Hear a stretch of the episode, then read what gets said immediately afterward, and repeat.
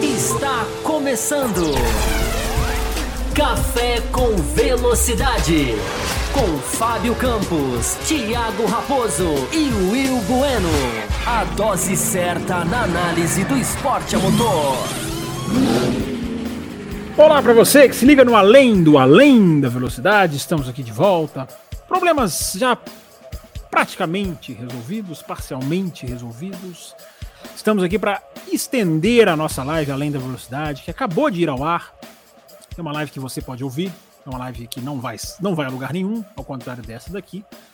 Deixa eu reposicionar aqui o meu controle de Pix, porque a galera tá gostando do Pix, hein? A galera tá gostando do Pix. Deixa eu posicionar aqui. Pronto.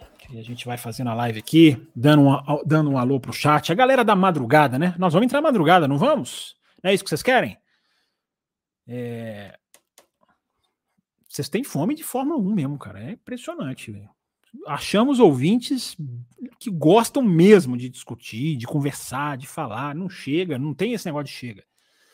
Tem até superchat já chegando aqui, ó. Olha aqui. Por isso que eu tô abrindo o Pix aqui, só para também ficar monitorando aqui, ó.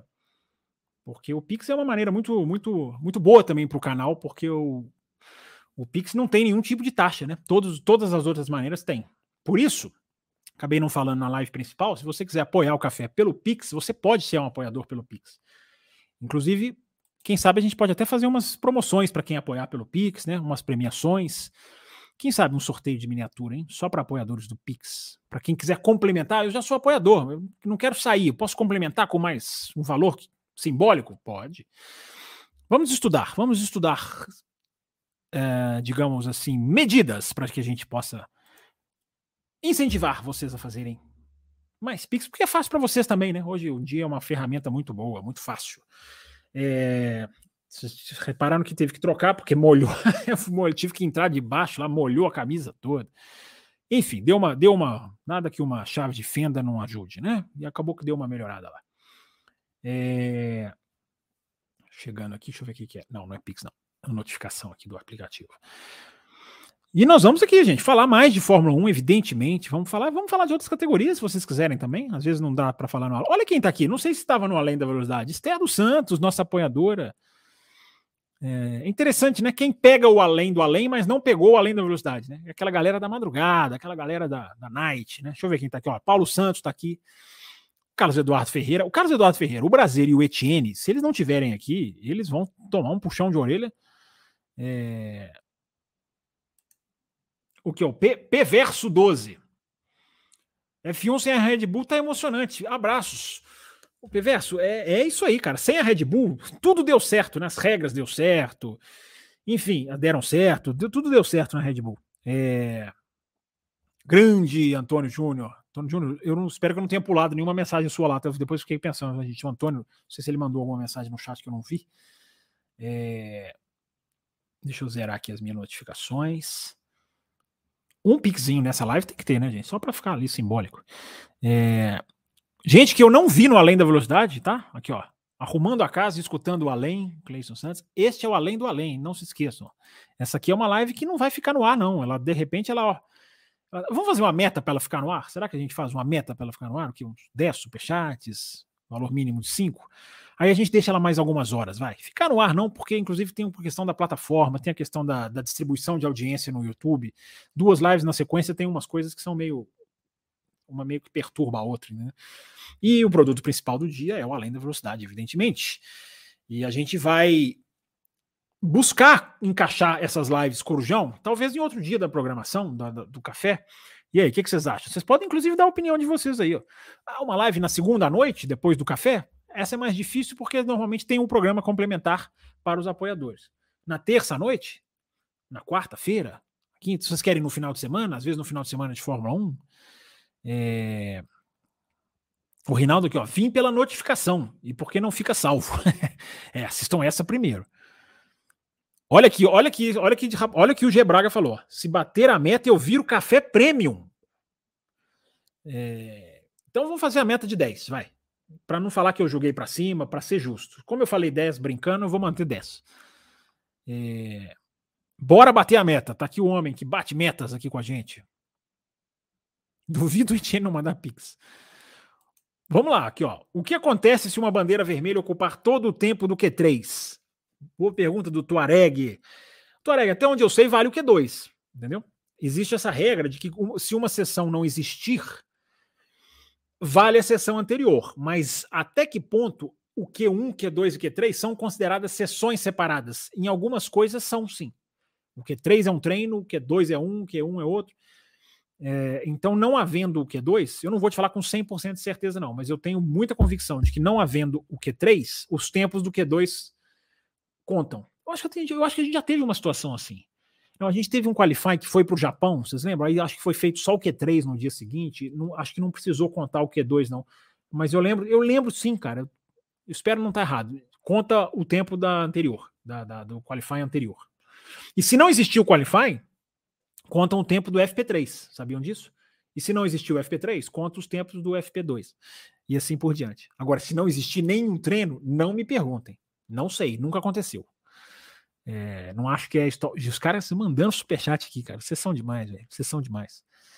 Gente, vou falar uma coisa para vocês. Assim, a, a, nossa ideia é. Vocês que estão mandando superchat, se vocês quiserem apoiar o café, é, de, da maneira que for, a ideia assim, é, é fazer do café, cara, um projeto, digamos assim, de dedicação integral em 2024, lá na frente, porque é o tempo que dá para tentar projetar uma situação de, de metas que a gente tem.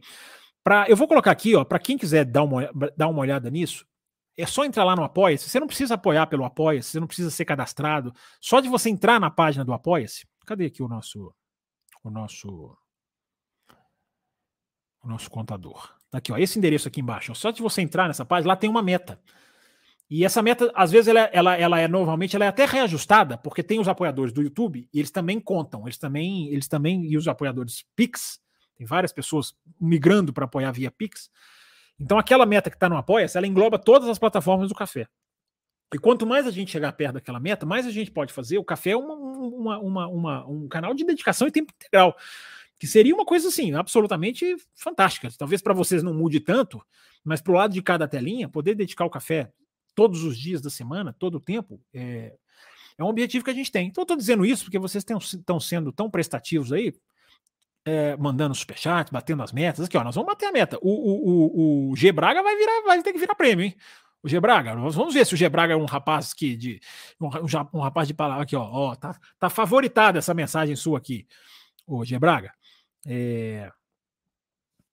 Deixa eu atualizar aqui a nossa questão do. Será que já expirou de novo? Expira rápido isso aqui. Peraí, peraí que eu tô mexendo aqui.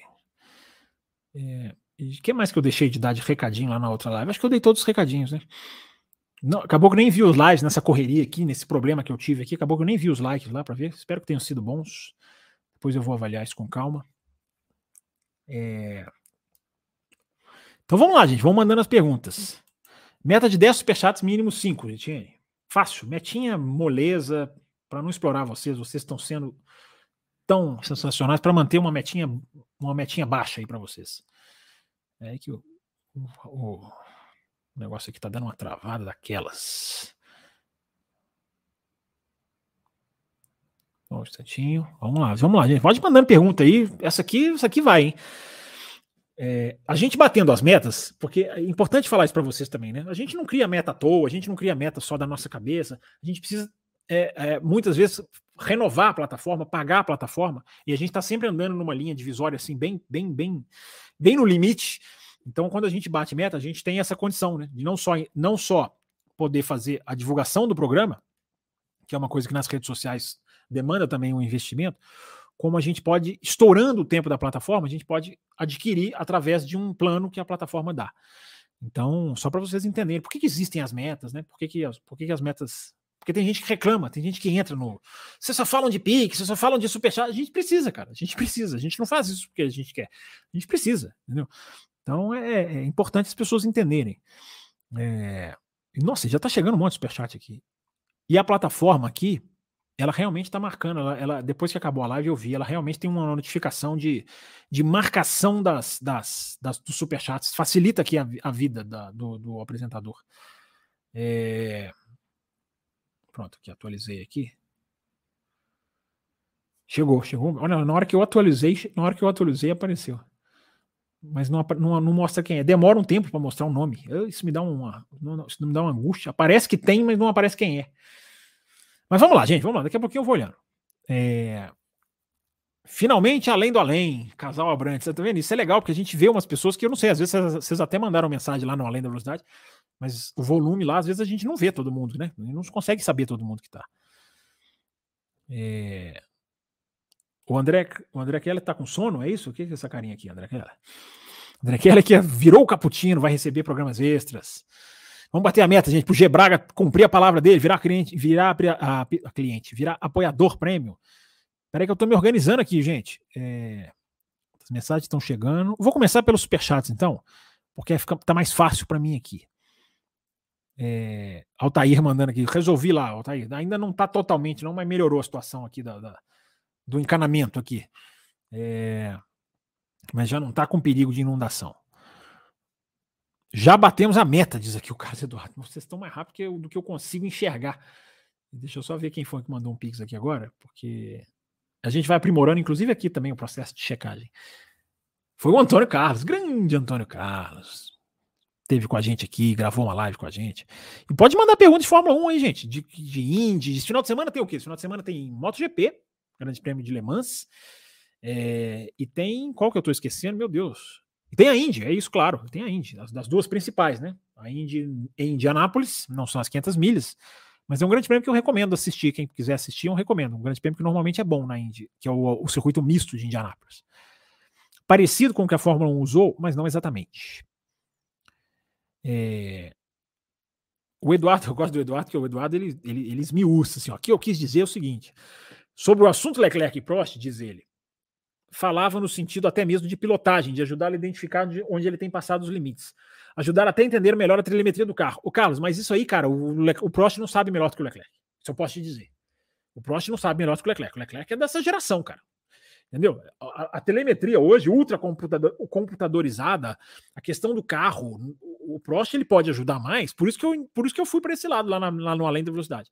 Ele pode ajudar mais, talvez, numa questão de conversa, de pressão. Ele, talvez ele possa ajudar, talvez não. Ele pode ajudar mais nisso.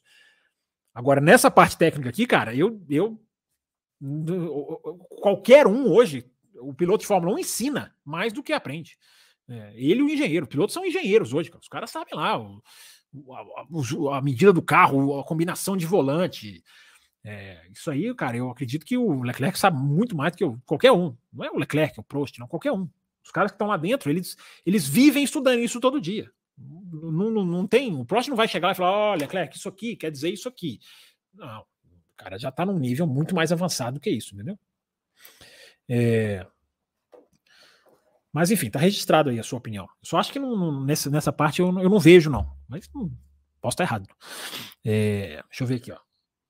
Lembrando que o Cristiane falou aqui, deixa eu ver. Lembrando que essa live é aberta, é permitido compartilhar o link. É verdade, gente. Compartilhem o link. Aliás, eu vou, até, eu vou até contar uma coisa muito legal. Se eu não tiver errado, os dois estão aqui, né? O André Keller, que eu acabei de brincar com ele aqui, ele virou, ele mudou de faixa. A gente, quando o André Keller entrou lá no grupo de apoiadores, porque você entra no grupo de apoiadores, claro, e a gente perguntou para o André como é que você conheceu o café. E o André falou uma coisa muito legal. Ele falou que o Etienne foi que apresentou o café para ele. Não foi isso? Vocês dois estão aí.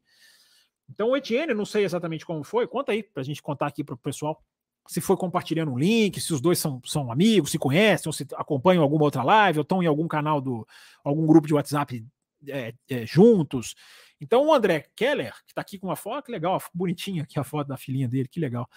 É, ele entrou de apoiador porque ele conheceu através do Etienne. Então, é, é, é justamente eu lembrei porque foi colocado aqui, né? Compartilhem o link, mostrem o link para alguém que gosta de automobilismo, num grupo de WhatsApp. É, os cortes, entendeu? eu vou tentar fazer cortes esse final de semana, assim, a torta e a direito, espero conseguir. É, os cortes, que são vídeos menores, mostrem para um amigo, para um, um, um grupo, coloque no. Olha aqui, gente, esse, esse, esse, esse corte aqui, essa análise. É, e assim a roda gira. Então, até nisso, né, Etienne? É, o Etienne ajudou muito a gente aí nisso aí também.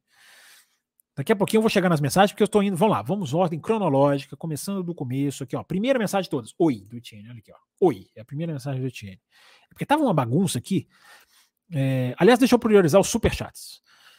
O Carlos pergunta aqui, ó. Você acha que seria possível termos participação de apoiadores no Além do Além? Podemos, podemos, definindo um formato, né? Podemos, podemos sim. É... Mudando o formato, a gente vê o que a gente pode ou criar uma outra live, enfim, é o que eu estou dizendo. Quanto mais a gente vai batendo as metas, mais a gente tem, e vocês estão é, vocês estão conseguindo, vocês estão atingindo isso, mais a gente pode criar novas coisas no canal. Isso sim, a gente pode fazer mais coisas com a participação de apoiadores. Aqui, ó, o, o Brasileiro gostou. O Brasil e o Carlos já gravaram programas com a gente, já sentiram o sabor. Então ficam todos empolgados, querem mais.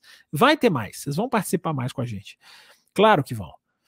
O Etienne, você acha que Verstappen pode superar o número de vitórias do Prost sem largar da pole? Mas você fala assim, o número de vitórias totais do Prost ou o número de vitórias que o Prost tem sem largar da pole? Eu não sei quantas vitórias o Prost tem sem largar da pole, é isso que você está dizendo? Manda aí, manda, complementa aí, Etienne.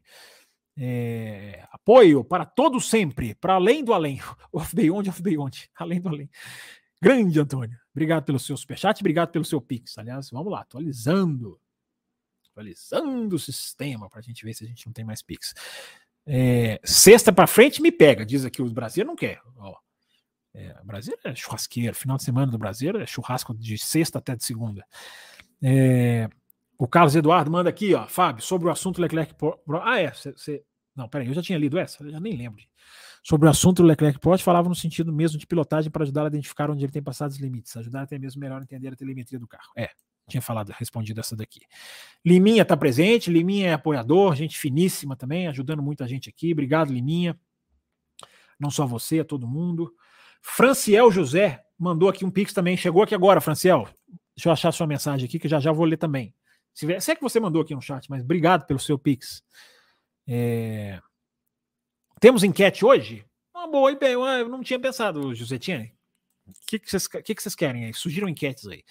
O Wanderson. Wanderson não estava aqui no, no além, estava, Wanderson? Ou eu não vi? É... Mercedes além do W14. A equipe sabe ser desafiante? Não deveria ousar mais em estratégias e escolhas? RBR 1920 me parecia bem ousado e ajudou em 21. Cara, eu acho que conceitualmente sim, Wanderson, mas ousar exatamente em quê? Estratégias ousadas? A gente está vendo todas as estratégias muito engessadas na Fórmula 1. Né?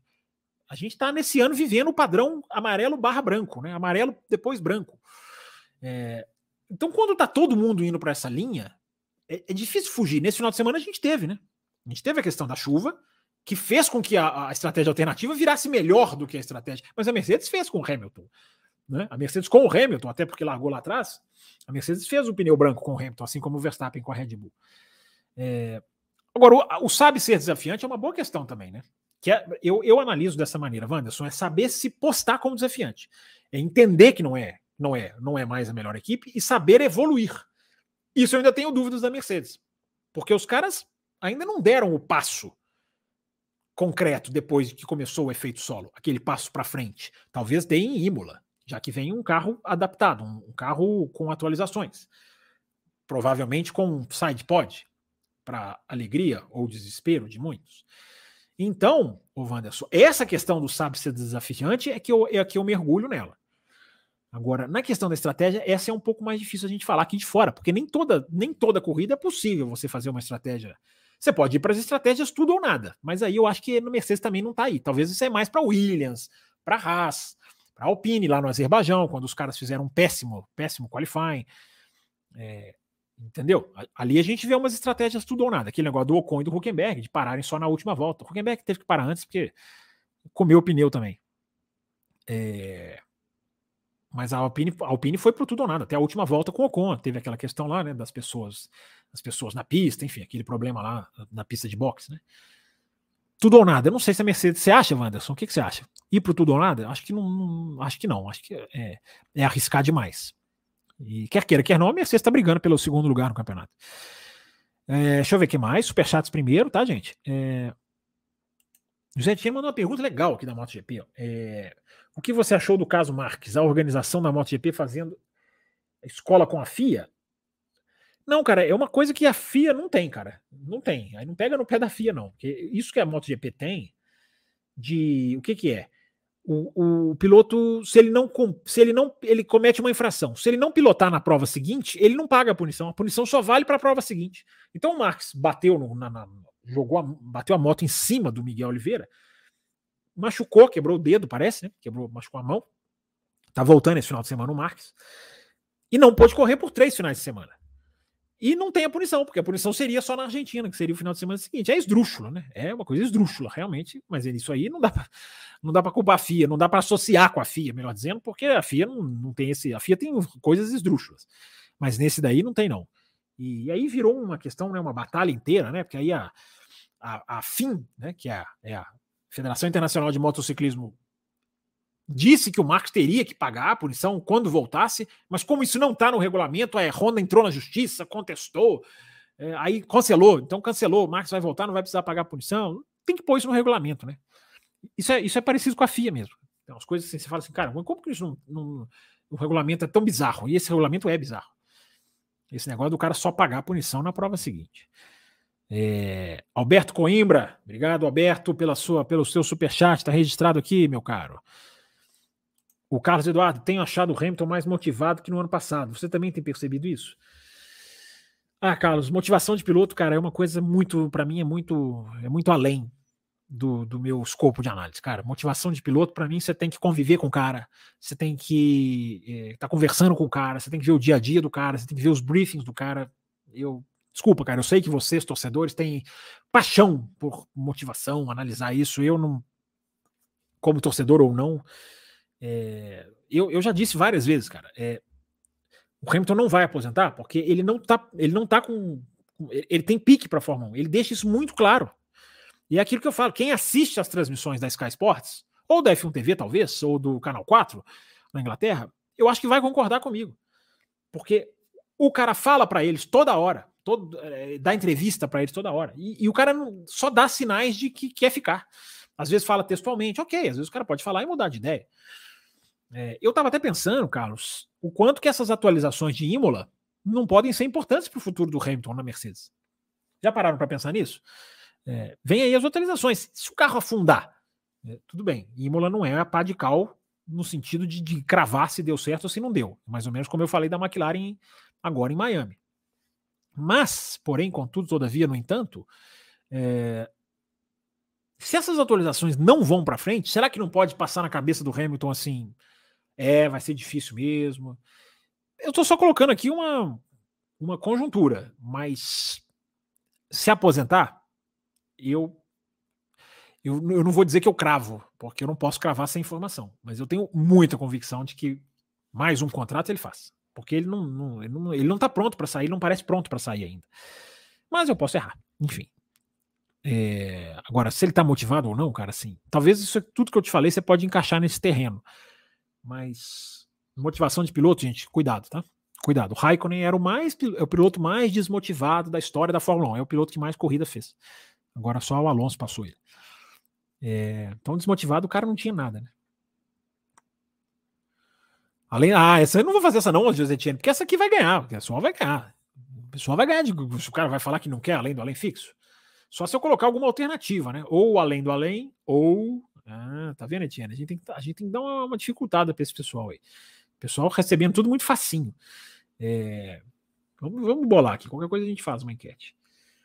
Antônio Carlos, chegou, eu já tinha falado? Não, né? Não, não, chegou mais um, chegou o seu outro Pix aqui. Obrigado, Antônio Carlos. É...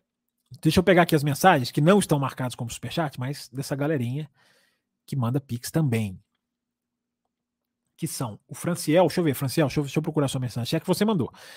É, ou se você tiver com o nick, você com algum nome que não é o nome. Gente, nós batemos 10 já, viu? O, o Gebraga, cadê você? Gebraga. Eu quero ver se você vai cumprir a sua promessa. Vamos ver se nós temos aqui um homem de palavra. É, você pode olhar aí, ó. Aqui, ó. Hoje, o, o Franciel mandou aqui, ó. É... Não, peraí, deixa eu ver. O Tuareg mandou. Gente, quem é o Franciel, José? Que eu tenho aqui o Odinei e o Tuareg mandando a indicação de Pix. Só para eu saber quem é quem. Vou ler aqui. É... Cadê você que não se tornou prêmio ainda? É, o Etienne, é, ele é CEO do café, cara. É... Aqui, o Franciel achei. Nenhum dos dois é o Franciel, porque o Franciel está aqui. Gente, desculpa, é muita mensagem, a gente se enrola. Não estaria na hora da Fórmula 1 implementar o sistema de lastro? Peso extra mesmo, nos carros que estejam na frente do campeonato, igual a Stock Car, Franciel, eu acho o lastro muito agressivo, cara. Eu acho o lastro muito, muito punitivo. Eu acho o lastro pode passar do limite. Lastro é uma coisa que tem que ser muito bem feita. O carro de Fórmula 1, cara, a sensibilidade dele a, a, ao peso de uma de uma caneta aqui na minha frente, ó, se bobear, é, é, é, é, maior do que qualquer outro. A sensibilidade, por causa da agilidade, por causa do, do, do da, da, da, dinâmica de, de, de, guiar um carro de Fórmula 1, ele é muito sensível a qualquer peso que você coloque. Por isso que os caras, por isso que os caras raspam tinta. Entendeu? Os caras raspam tinta do carro para tirar peso. Então, eu acho que lastro, cara, seria muito difícil você botar um lastro num carro e esse carro não, não sentir muito mais do que do que um carro de turismo, como você coloca aqui na, na Stock Car. Existe um, o, o EC faz isso, cara. E o EC, às vezes, ele maltrata, ele machuca muito a Toyota. É, eu acho que agora eles estão num ponto de melhor sintonia fina. Mas também é diferente, é um carro mais, muito mais pesado, né? Então, Franciel, é uma ideia. Estou colocando aqui para a gente discutir, para as outras pessoas darem as suas, as suas, as suas visões. Mas eu acho que na Fórmula 1 o lastro talvez seja uma coisa muito, muito forte. Eu preferiria menos túnel de vento. Eu preferiria uma sugestão que já deram, que eu acho excelente, que é escalonamento também do limite de orçamento. Essa ideia não é minha, não. Essa ideia surgiu aqui no café. A gente estava conversando aqui com o Will o escalonamento também do limite de orçamento. Então, assim, a Williams teria um pouquinho mais, um pouquinho mais milhões para gastar por ter sido a última. E aí a Red Bull ganha, ela corta um pouquinho do limite de orçamento dela. A Red Bull, inclusive, né? Cortar o limite de orçamento da Red Bull é, é tem história aí, né? Então, Franciel, eu preferiria ir por aí. Mas tá registrada aqui a sua visão, cara. Eu, eu só acho o laço um pouco agressivo demais. Obrigado, viu, cara? Obrigado pelo seu Pix, pelo seu superchat. Enfim, mande, mande, mande sempre que puder e, e pode ter certeza que ajuda é muito, muito útil. Todo, todo, toda ajuda, qualquer valor, qualquer superchat que vocês mandam. Então, aqui, agora apareceu, Odinei. É porque não tinha aparecido aquela hora para mim, eu já tinha visto a sua mensagem. O Odinei aqui, ó, priorizando o Odinei aqui também, ó, ele mandou aqui, ó. Pix, só passando para contribuir e dar um alô, já que hoje consegui acompanhar ao vivo. Queria ver uma chuva para separar os homens dos meninos de novo, ver se o Tcheco dá para o gasto.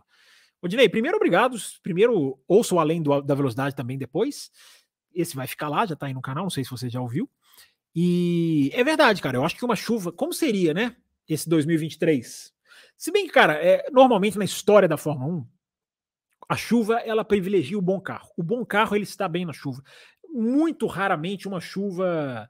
Tudo bem, você tem as situações de corrida, acidente, bate, estratégia. Aí sim pode dar uma embolada. É, mas normalmente a Red Bull passeia, vai passear, entendeu? Mas é uma boa, uma boa, uma boa, uma boa, digamos assim, uma boa reflexão, porque a gente não viu, né? A gente não viu chuva, né? Nesse 2023, com esses carros novos, né? Com essa modificação do assoalho, como será que isso impactaria? Vamos ver, né? Quem sabe? Chuva. Imola. Imola estava frio, né? No ano, nos, nos, outros anos, né? Será que chove em Imola? Acho que não, né? É... Gente, o, o, o Tuareg, você é o Antônio Carlos Fonseca, eu estou misturando sobrenomes. eu estou misturando sobrenomes. É, é, porque tem você e tem o Antônio, que eu já achei que era a mesma pessoa e não são. Mas vamos lá, gente, vamos priorizando aqui, vamos ficando um pouco mais. 51 pessoas ao vivo. A gente deu mais no último além, hein? Acho que a gente deu mais, não deu não? Deu não, Carlos. O Carlos sabe aí de cabeça. É, Deixa eu ver aqui, eu já li. Os superchats, superchats mesmo eu já li. Ah, não, tem mais um aqui, ó, do Alberto Coimbra. Chegou aqui. É, Alberto pergunta aqui: o que é melhor? Essas, o que é melhor, normalmente é uma pegadinha. Um campeonato equilibrado como 2010 e sem ultrapassagens, ou um campeonato como 22 23 com domínio e cheio de ultrapassagens? Ah, eu prefiro a segunda opção. Alberto, eu prefiro a segunda opção. É, eu, eu, eu sempre costumo dizer, Alberto, aqui no café, desde, desde antes da gente até virar live no YouTube, quando a gente era só podcast, eu sempre costumo dizer: corridas são mais importantes do que campeonatos. Eu digo isso, claro que isso é uma licença poética, porque corridas, eu sempre digo, corridas, cara, são organismos vivos, corridas são palpáveis, corridas são concretas. Campeonatos, claro que eles são, o, o digamos assim, o, o, santo graal da coisa toda, eles dão, eles dão um enredo para tudo. Mas o campeonato é um é, uma, é uma pontuação, numa folha de papel, numa página, é uma coisa virtual. Corrida não é virtual, corrida é real. Entendeu? Então, cara, é, eu preferiria um campeonato, claro, esse o que é melhor, por isso que eu falo que esse o que é melhor, ele sempre ele sempre também bloqueia o, o, bom, ele bloqueia o ruim, ele alterna o ruim, mas ele acaba alternando o bom também. Uma coisa não exclui a outra, é sempre a resposta mais em cima do muro. Mas é, um campeonato equilibrado, ele vai ter o seu sabor. É, você citou 2010, cara. 2010 teve ultrapassagem, cara. 2010 eu considero que foi um ano de ultrapassagens. Claro que o equilíbrio do campeonato foi, foi mais assintoso. Mas se você tivesse que falar, cara, a Red Bull vai ganhar todas, de 22 e 23, mas vai ultrapassar na última volta, a Mercedes vai estar tá lá, e vai a Ferrari de vez em quando, e troca depois ir lado a lado, Silverstone 2022, aqueles três lado a lado, ah, cara, eu fico com a segunda posição, com a segunda posição, com a segunda opção é, sem pestanejar, sem pestanejar. Corridas são mais importantes que campeonato. Sabe um exemplo disso, o, o, o, o, Alberto? Não sei se você assiste a MotoGP. A MotoGP viveu muito tempo dos anos Mark Marques com, esse, com, essa, com essa situação. O Marques ganhava tudo, o Marques disparava. Na metade do campeonato, o campeonato já era dele. É... Mas as corridas não tá, não tá mais tanto assim. Mas as corridas eram excelentes, as corridas eram eletrizantes. Entendeu? Sem o Marques disparar na frente, o Marques tem poucas vitórias em que ele se manda lá na frente. Eu posso estar falando aqui uma besteira, alguém pode trazer uma estatística aqui e me, e me, e me, e me, e me fazer escorregar.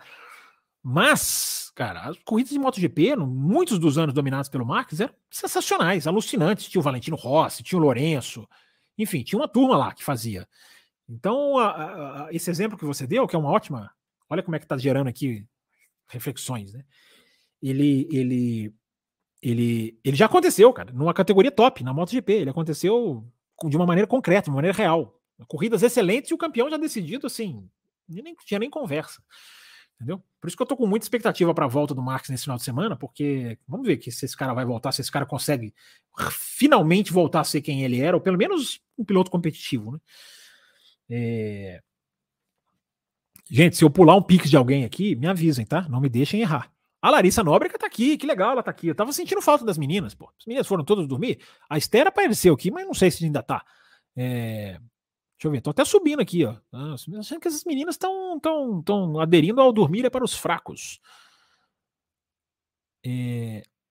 O João Rodrigo pede para eu falar a comparação que o pai do Pérez fez. Eu não tô sabendo que comparação é essa, João Rodrigo. É... Obrigado pela sua mensagem. Sinceramente, eu não tô sabendo que comparação é essa. É... Deixa eu voltar lá para cima, tentar pegar o máximo de perguntas possível. Não, peraí que tem mais um superchat aqui, pintou aqui do Carlos. Você acha possível no futuro o retorno dos pneus frisados? Eles eram melhores que os atuais? By Casal Abrantes. Ué, que isso? É, é o superchat terceirizado? É... Podem fazer isso aí, inclusive. É, quando os pneus com as ranhuras frisados, né? Quando esse pneu foi, foi implementado, dizia-se que ele seria a solução. Né, que ele seria a solução, porque ele daria uma. uma ele foi instituído em 98, né?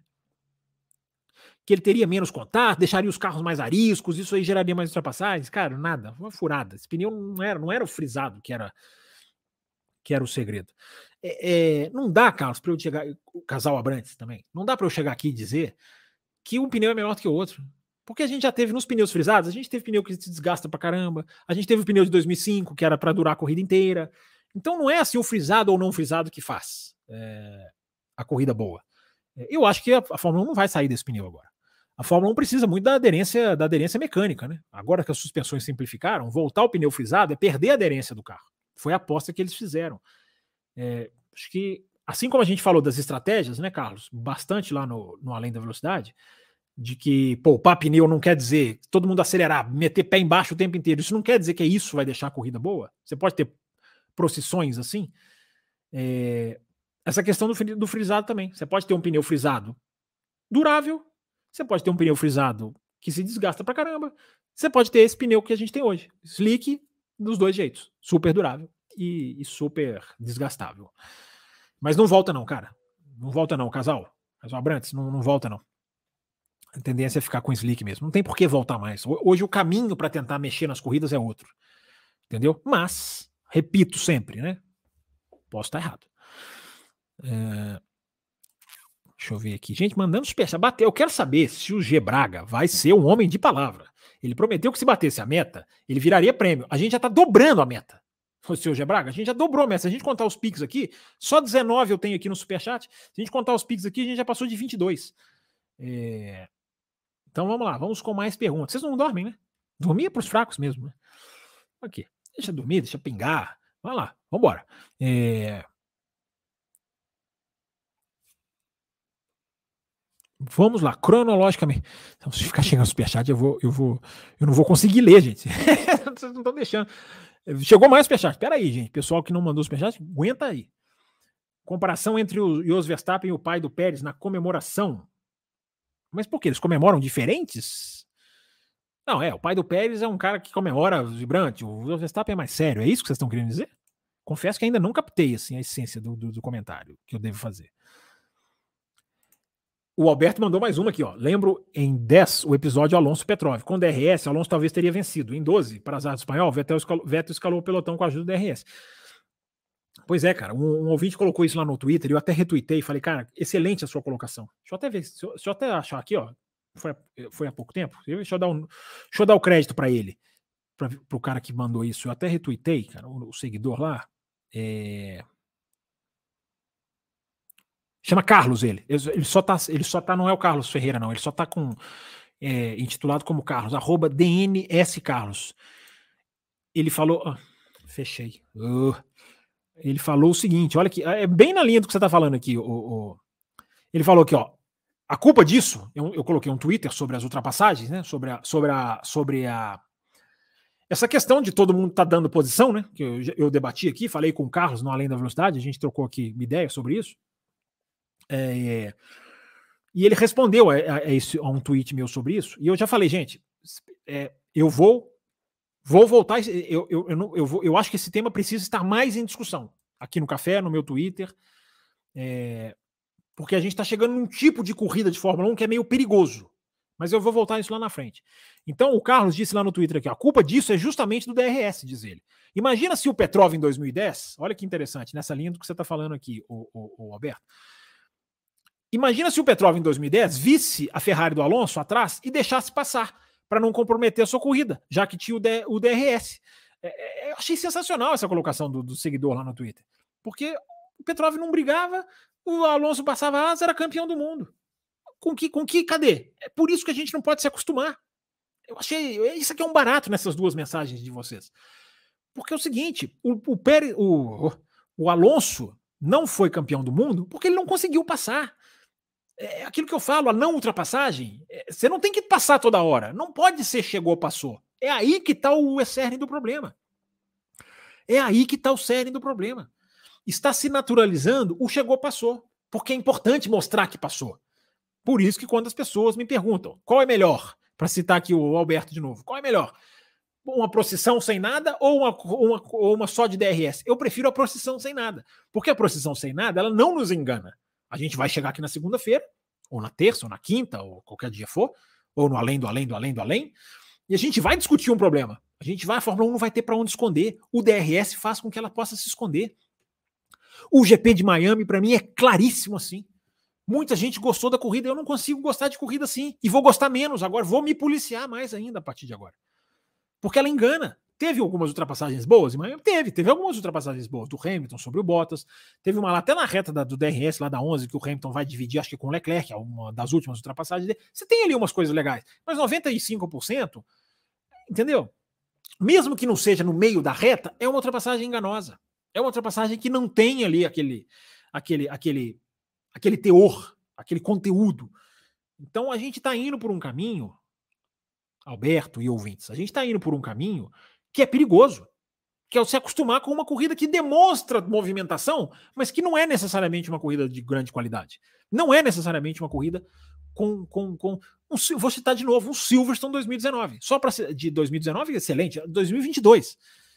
É, quando eu falei três carros lado a lado, se eu falei 19, é porque Silverstone 2019 e 2022 são duas corridas históricas pela qualidade. 2019 ou 22, escolham vocês. Corrida que você vê a emoção, a ultrapassagem, a luta, divide curva, vai lá fora, volta. A essência do automobilismo. a gente está perdendo o foco da essência do automobilismo. Quando eu digo a gente, eu digo todos: imprensa, torcida, Fórmula 1, pilotos. Os pilotos pedem zonas de DRS maiores, ao invés de discutir o problema. É uma bolha que está envolvendo todos nós. Enfim, é, é, é, é isso para mim é o mais importante de se discutir. Entendeu? Então é isso aí, o, o, o, Alberto. Obrigado pela sua, pela sua pergunta. E puxei e fiz aqui reflexões nessa lembrança do DRS que você fez e que o rapaz fez lá no Twitter. É, é isso. E é legal encontrar pessoas que tenham essa pegada. A pessoa pode defender o DRS em alguma situação, pode sugerir uma, uma abordagem diferente para a asa. Eu sugiro também. É, mas eu vou, eu vou, eu vou, eu vou, eu vou até. Eu, esse Twitter eu vou twittar ele amanhã, porque eu, eu eu programo os tweets para sair no, em horas. É, porque às vezes eu tô lá fazendo um tweet de madrugada, não, aí, eu, aí eu programo para ele sair no dia seguinte. Vou subir, vai subir um Twitter meu amanhã, fazendo uma reflexão do, do, de uma sugestão. Eu não vou dar spoiler. spoiler de Twitter. Fazendo uma sugestão e mostrando num vídeo da Austrália, da, da Austrália não, de Miami, é, um, uma ultrapassagem que aconteceu. Eu citei lá no Além da Velocidade. Depois que eu subi esse vídeo, até tiver mais comentários lá no Twitter, tiver mais interação, eu volto aqui na segunda-feira e vou falar sobre isso. Com uma visão diferente também, com uma visão ali que pode ser uma, uma ideia, uma sugestão. O Anthony Davidson deu uma sugestão excelente. Tira a asa dos carros. Tira a asa dos carros, cara. Tira a asa dianteira. Tira a asa traseira. Quando eu digo tira, gente, vamos lá, né? Não é, não é o carro sem nada, mas coloca ali uma coisa assim, uma, um, entendeu? O Anthony Davidson foi perfeito. Ele falou, cara, enquanto o carro tiver asa, ele vai depender do ar. Enquanto ele depender do ar, nós vamos ter problema. E ele falou uma coisa interessante também. Já tem tecnologia para você fazer isso. Talvez nos anos 80 não dava. Entendeu? Embora a gente tenha aqueles carros do começo dos anos 80 sem asa. Talvez depois chegou num ponto que não dava para não, ter. Hoje, cara, pô, faz um, faz um projeto que dá para fazer. Faz um pneu diferente, vai mudar a suspensão, vai mudar tudo, vai jogar esse carro no lixo. E esse carro vai jogar no lixo. Mas esse carro pode ser jogado no lixo. Vamos falar a verdade? Esse carro para o lixo não é tão errado, não. Eu não, eu não me oponho, não. Entendeu? Dá para jogar esse carro no lixo, sim. Entendeu? Esse carro não é o carro que não é o que a gente esperava. Entendeu? É, se for para jogar no lixo para trazer uma coisa melhor, entendeu? Pô, reflexão aqui, gente. Tá vendo? Um bate-bola aqui com vocês, mais importante até do que lá, os do além da velocidade. Muito legal, muito legal. É, vamos continuar. Vamos continuar. É... Olha o Brasileiro, manda um super. O pai do Pérez apertou a mão do Max e o Jos, aí usou uma expressão aqui, né? Deu de ombros para o Pérez. O, o, pai do Pérez apertou a mão do Max, sorriu e ainda parece parabenizar. Já o, o Jos nem cumprimentar o fez. Ah, tá certo, Brasileiro. Agora eu entendi o que vocês estão dizendo. Obrigado pelo, pelo, pelo esclarecimento. É...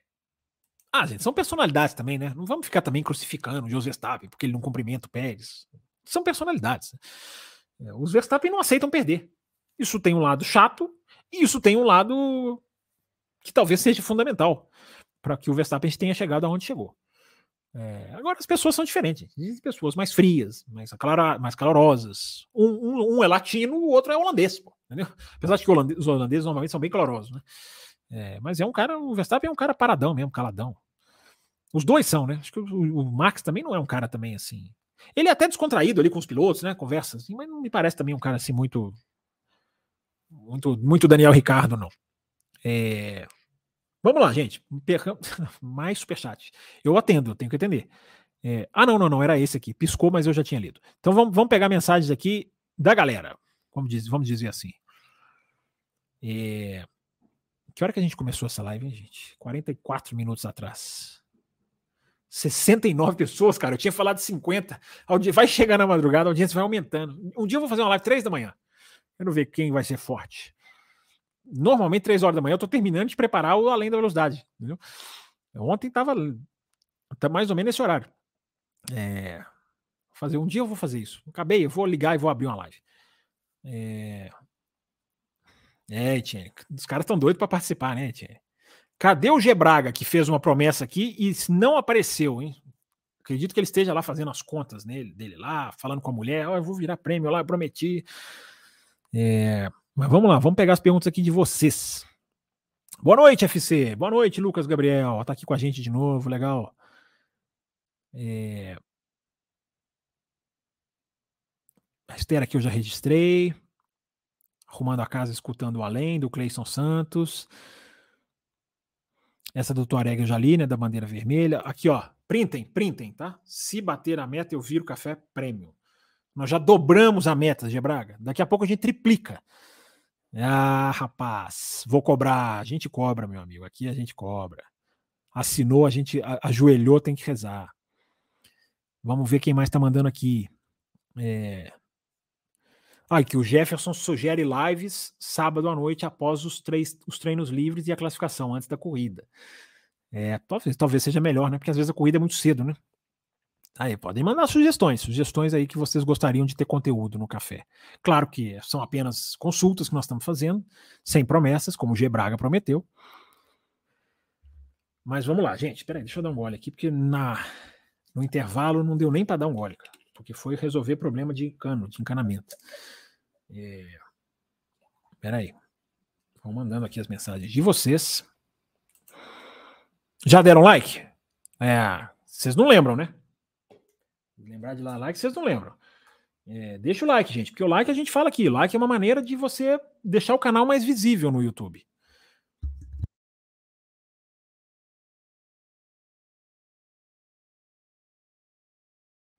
Você deixa o canal mais visível no YouTube, entendeu? Então tá aqui o endereço para você quiser apoiar. Você quiser, se você quiser se tornar membro do canal, você pode se tornar membro aqui no YouTube. É, tem o Apoia-se, qualquer tipo de apoio. Tem o apoio via Pix também, que a gente já falou várias vezes. Cara, quero apoiar por Pix. Ah, mas eu tenho medo de esquecer a data. A gente lembra, a gente tem um dispositivo que a gente lembra a pessoa, o dia, o dia que ela quiser, que for melhor para ela fazer o pagamento. Então a chave Pix está aqui na tela para você, ó. Vamos continuar, vamos continuar. O... Ah, tá. Essa pergunta do casal Abrantes que virou o superchat, né? Que o, o Carlos fez, né? Dos frisados, enfim, já respondi, né? Né, casal? É, obrigado pela sua pergunta e agradeço aí ao Carlos, né, que mandou, transformou em superchat, ou seja, ela passou na frente. É, o Altair pergunta, eu já fechei, eu já tentei, foi a primeira, primeira reação humana de um leigo é tentar fechar o registro geral. É, mas o que eu fechei, o que eu fechei não era registro geral, porque não fechou nada, não mudou nada. Eu fechei uma torneira lá que até hoje eu não sei para que, que ela serve. É, Olha Brasileiro, maravilha. O Carlos Antônio pergunta aqui, ó, em relação aos pneus. Galera interessada no assunto pneus, né? É, é, isso mesmo. Pneus são importantes, fundamentais. Eu acho importante a gente ficar, a gente ficar analisando muito mais do que ficar entrando em teorias da conspiração, né, gente? Nossa, aqui, nossa, será que o fulano passou a perna no fulano? É muito melhor a gente discutir coisas mais, mais sérias, né? Então o Carlos Antônio ele diz aqui, ó, é, em relação aos pneus, você acha que a nova geração piorou a qualidade das corridas? Haja visto que a geração anterior proporcionou ótimas provas, seja com a degradação dos pneus, seja com a estratégia? Cara, eu não sei qual que você chama geração anterior, Carlos. Você chama o último, porque a Pirelli ela vai mudando ano a ano, né? Então, a geração anterior, você diz o quê? 2022? 2021? Não sei. Manda de novo aí, manda um complemento aí da sua mensagem. É... Aquela do João no comparação do Paz eu já li. Tuareg já deixou uma mensagem para contribuição Gebraga Prêmio. Ah, Gebraga, você vai virar um folclórico aqui. Cadê o Gebraga, gente? Cadê o Gebraga? Eu tô atrasado nas mensagens, não vi. Às vezes ele já tá se manifestando aí eu ainda não cheguei. É... Ao vivo de Recife, olha que legal, gente. Que legal ter ouvintes lá do Nordeste, do Norte, do Sul. Gente ouvindo lá fora o café. Que legal. Legal, Atair. Bom saber. Terra boa. É... Audiência subindo, 66, hein? O Tuareg, que mandou aqui Pix. Você acha que o Vettel só ter vencido a Fórmula 1 largando na primeira e segunda fila é circunstancial ou sintomático? É, eu acho que é uma, eu acho que é uma, eu acho que tem, tem a questão da, da superioridade da Red Bull, mas eu acho que quer dizer alguma coisa assim, cara. Eu acho que tem, tem uma questão do piloto ali. Tem uma questão. Cara, nenhuma, cara, né? Nenhuma vitória lá de trás. Tudo bem, o cara veio, por exemplo, o cara ganhou 2020. O cara ganhou 2012 refazendo uma corrida de recuperação. Não é falar assim, o cara não sabe fazer corrida nenhuma de recuperação. Mas o cara não ter nenhuma, cara, nenhuma é muito estranho, né? Um tetracampeão do mundo, pensa bem, né, Tuareg? Um tetracampeão do mundo que que não tem nenhuma vitória, cara, largando fora da primeira, da, dos três primeiros, né? Na verdade, não é nem segunda fila, você já tá sendo até bonzinho. Na verdade, é primeiro, segundo e terceiro. É, onde ele ganhou todas as vitórias dele. É, eu acho que tem, tem uma questão, sim, do, do cara ser melhor em. do cara precisar de uma condição, e a carreira do Vettel reflete isso, né, Tuareg? É um cara que precisa de uma condição, tá ali para ele conseguir. Entendeu? Um cara que não consegue reverter. A carreira do Vettel mostrou isso na Ferrari, na Aston Martin. Mostrou. A carreira do Vettel mostrou isso. Então eu acho que esse reflexo da questão da pole, da, da, da, das vitórias, só saindo do, do, dos três primeiros, eu acho que tem uma. Tem, ela é, ela faz parte, ela encaixa. Ela encaixa. O Gebraga eu não sei, mas nós temos um novo membro no canal. Nós temos um novo membro. E eu estou tentando colocar na tela e não estou conseguindo. Entra, não entra. Peraí, eu vou ter que ir para o outro caminho aqui. É, nossa, tem pergunta, hein? Nossa, agora que eu tô vendo, gente, vocês mandando pergunta, hein? Olha aqui, nós temos um novo membro do canal, o Alberto Coimbra. Seja muito bem-vindo, Alberto Coimbra. Legal, cara, independente da faixa que você tiver, muito obrigado, gente, muito obrigado. Cada apoio é muito importante. Esses dias eu vi alguém dizendo lá no grupo: ah, mas eu sou café com leite. Eu falei: ah, não interessa se é café com leite, você qualquer apoio ajuda. Se não fosse a faixa café com leite, cara, a gente estaria, a gente estaria em, em lençóis muito piores. Então, qualquer apoio que vocês dão ajuda e a gente é muito, muito, muito é, é, ciente disso. E faz questão de deixar isso claro. Deixa eu ver aqui, só confirmar aqui. O... Não, não apareceu aqui ainda para mim, não. O... O... Porque normalmente aparece aqui. Mas é só para eu ver. Eu não vou nem comentar, não. Isso aqui, enfim, cada um entra na faixa que quiser. Não tá aparecendo. Já já atualizo aqui, tem que dar um reload também. Mas seja bem-vindo, Alberto. Independente da faixa que você entrou, seja muito bem-vindo. É... José Tien diz aqui, ó, lenda, mito, ó, o homem lendário, então. É... Cadê o Gebraga? Falta o Gebraga. Gebraga prometeu. Será que ele, será que ele vai cumprir? Larissa Nóbrega está aqui. Peraí, gente, deixa eu voltar lá atrás nas perguntas, só para eu seguir na ordem cronológica para tentar atender todo mundo certinho. É... Até o superchat eu tô, eu tô, eu tô esperando para dar uma atualizada aqui. Porque senão acumula demais. É... Antônio Carlos Fonseca é o Tuareg. Eu vou tentar lembrar, apesar da deficiência para lembrar nome, eu vou tentar lembrar. Porque tem os dois Antônio, né? O outro é o Antônio Júnior, se eu não estou enganado, eu, ou eu estou falando uma besteira sem tamanho. É, mas está aparecendo aqui para mim sim, viu, Antônio? Está aparecendo. Ó, Luiz Cláudio Varela mandou superchat. Obrigado, viu, Luiz Cláudio? O Odinei Espíndola mandou. Mandou dois. E o Antônio Carlos Fonseca, que é você, né, Tuareg? Exatamente, está aqui na tela. É, então, gente, o Odinei e o Luiz Cláudio. Luiz Cláudio, né? É, Luiz Cláudio é o nosso apoiador que está aqui? Tem um apoiador chamado Luiz Cláudio, será que é ele? É, eu acho que é ele, ele está aqui no chat. Independente, obrigado, gente. Independente se é apoiador ou não. É, vamos lá, vamos continuar aqui na ordem cronológica. O brasileiro concorda aqui, ó, a questão do lastro, né? É uma questão muito, muito delicada. Na Fórmula 1, eu acho que seria muito sensível. É, o Diogo Tesoto diz aqui, ó, Fábio, semana passada fiz uma brincadeira sobre a aposentadoria do Nil, afastado e retornado em 2010. E a Mercedes, desa, Mercedes desaposentando o Alisson. Isso mostra que tem caras que são fundamentais. Cara, eu até coloquei uma reflexão sobre isso no meu Twitter na época, o Diogo, algumas semanas atrás, eu até perguntei assim: as estruturas da Fórmula 1 são realmente estruturas sólidas ou dependem muito do indivíduo? Porque essa é a impressão que dá, né? A Red Bull perde o Newey, cai. Traz o Newey de volta, sobe. A Mercedes perde o Alisson. Talvez não só por isso, porque não perdeu só ele. Cai. Agora, será que vai subir? Mas será que as grandes corporações com milhares de funcionários, ou centenas, milhares, talvez, talvez agora não, porque o limite de orçamento fez reduzir. Mas será que essas instituições não estão personalizadas demais, Diogo? É uma reflexão que a gente faz, né? O quanto, o quanto é dependente de um indivíduo? O quanto, se o Adriano sair, a Red Bull vai desabar? Será que o Alisson era isso também? Vamos ver. O tempo vai dar essa resposta. Mas fica a reflexão, né? Eu acho que vale essa reflexão. É... Vamos continuar, vamos continuar. 72 pessoas, gente, recorde de audiência, meia-noite, sete. Passou da meia-noite, a audiência vai aumentando. Pessoas, os vampiros aqui, o pessoal da madrugada. Eu vou chamar essa live de live, como é que chama? Comando da madrugada. Vou pedir, eu vou pedir entrevista, é, vou pedir lá o direito de chamar de comando da madrugada, até porque eu saudoso Goulart de Andrade, que eu sempre, sempre lembro dele aqui. Quem não sabe o que eu estou falando, procura aí. Comando da Madrugada com Goulart de Andrade. Os velhos, os mais velhos entenderão. Vou chamar isso aqui de Comando da Madrugada. Até porque além do além, a gente tem que bolar um nome novo, né? Além do além não dá. É... Eu já tinha lido a pergunta do Carlos Antônio. Agora, agora eu cheguei aqui na ordem cronológica que eu queria. Vamos descendo, vamos descendo.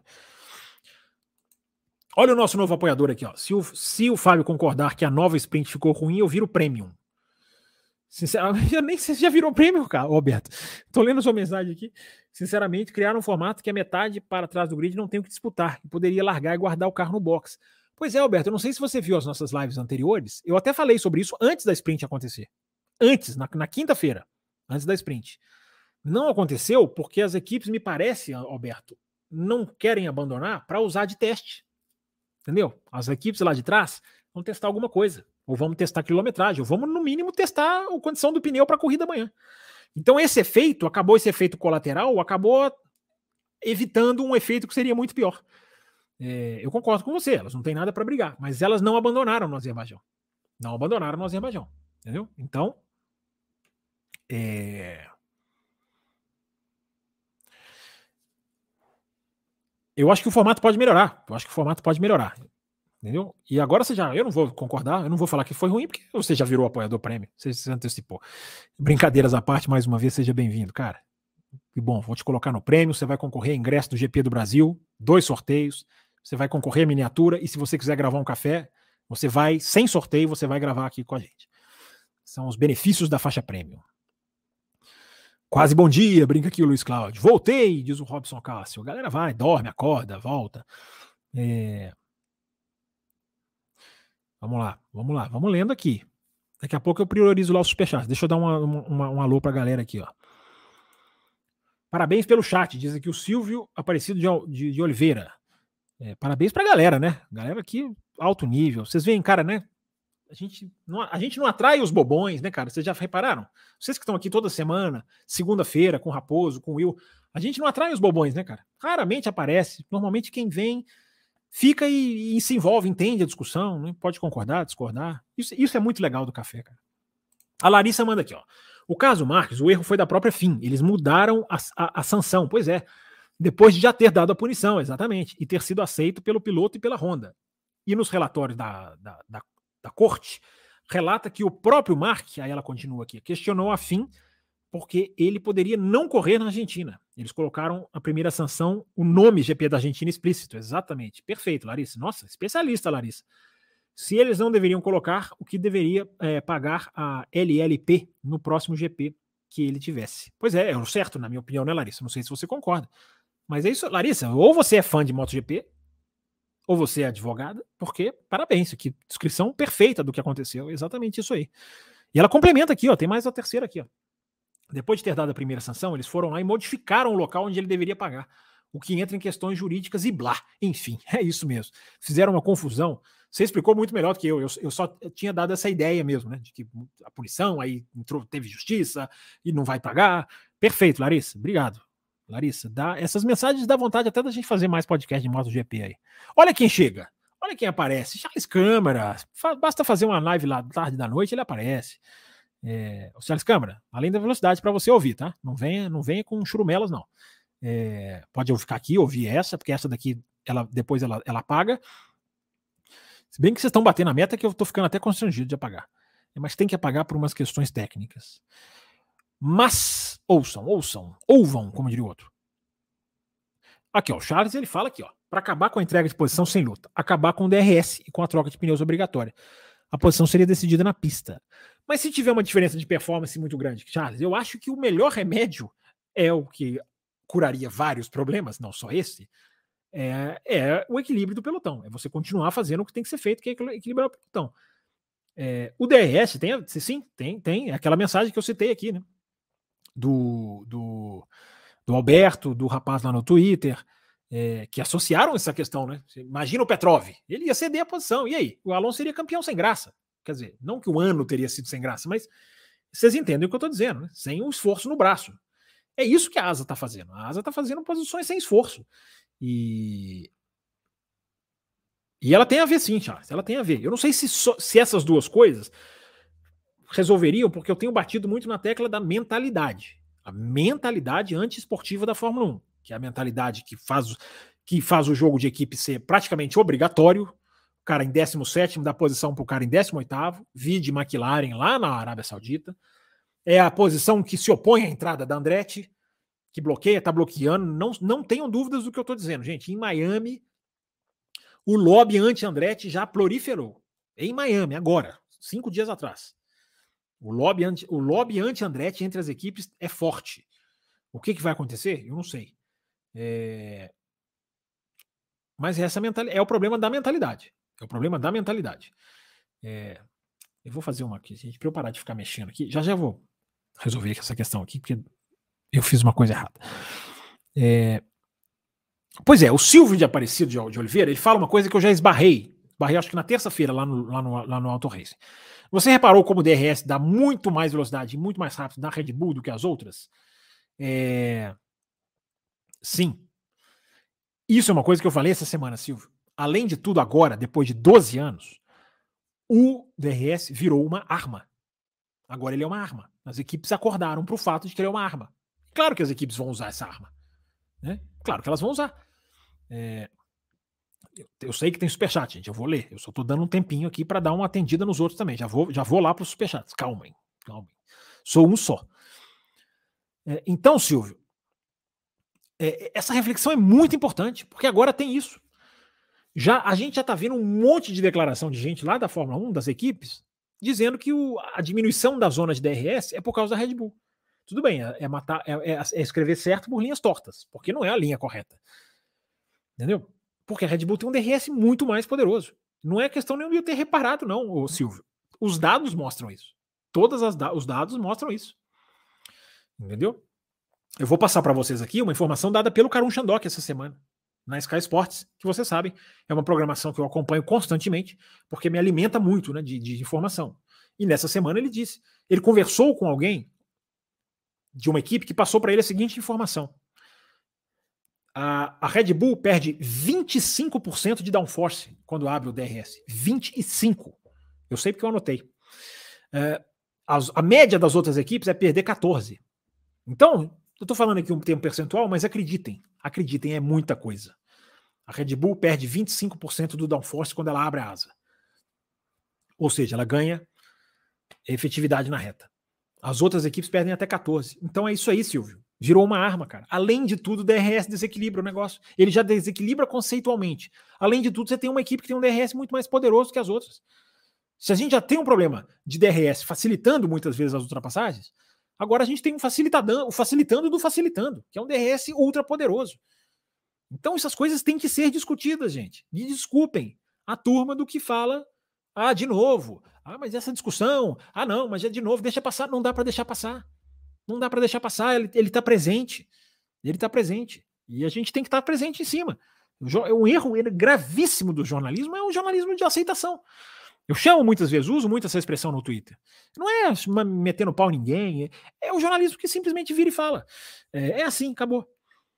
É, o jornalismo esportivo, ele tem essa tendência de ser jornalismo aceitação. Falei que ia falar de futebol, brincando lá no Além da Velocidade. Eu vejo muito pouco futebol, de vez em quando eu paro para ver. É, cara, não existe mais drible no futebol brasileiro. Não existe mais gol de falta. Cara, essas coisas sumiram. Como a qualidade das ultrapassagens vai sumindo na Fórmula 1. E você não vê mais jornalista nenhum da falta disso. Nenhum, cara. Eu, como eu vejo poucos jogos, eu lembro dos jogos que eu vinha na infância, falava, cara, tinha gol de falta toda hora, cara. Tinha drible. Cara, pegava a bola e driblava. Hoje, hoje quem dribla? Um, dois, três jogadores. Entendeu? E por que, que eu tô falando isso? Porque a imprensa aceitou. A imprensa não ficou em cima. É o jornalismo aceitação. Eu não vou praticar o jornalismo aceitação vou ser taxado como chato. Já fui. Tem apoiador que eu sei aqui, não vou dizer o nome, mas que já virou para mim, já falou isso. Desculpa, eu vou me agarrar ao que eu acho que é o certo para a profissão. Não dá para não ter essa discussão. É isso mesmo, Silvio. É isso mesmo. Ótima mensagem sua, cara. Ótima mensagem. Esse além, da, esse além do além tá ficando tão bom de reflexões como de perguntas por causa disso, claro, como além da velocidade. É, o Franciel é, Ganancini, né, Franciel, desculpa. É, falo do lastro, pois o piloto deve aumentar o mínimo, deve, deve pesar no mínimo 80 quilos. Caso não, não atinja esse peso, a equipe deverá adicionar lastros. Ou seja, tecnicamente os carros já estão preparados para adicionar o lastro. É, mas aí é aquela questão. Esse lastro é um lastro bom, porque ele, ele nivela, porque o piloto mais pesado estava levando desvantagem. Então, esse aí é um lastro que você tem um objetivo de equalizar. Não é o lastro com o objetivo de escalonar. Entendeu? Esse é um lastro que equaliza. É, entendeu, Franciel? Mas muito bem. Inclusive, você mostra que você está muito bem informado. Porque é exatamente isso aí que você falou. É... Vamos lá, estão dizendo para mim aqui que tem superchat, então deixa eu passar os superchats aqui para galera. Eu só dei um tempinho, gente, para atender um pouquinho ali o pessoal também, mas vamos lá. É... O Brasil diz aqui, perdoe pelas palavras, só quis ser claro. Tá, tá valendo, Brasil. Você é de casa. Você é da equipe. O Antônio Coimbra, uma ideia seria abrir a asa só até ficarem bico a bico. A partir daí fecha e os caras teriam que dividir a freada. Até aí eu ainda acho que seria artificial, Roberto. Eu acho que a asa deveria ter um tempo. Vocês não acham, não? Ela deveria ter um tempo, 5 segundos, 8 segundos, depende do tamanho da reta. Dá para fazer.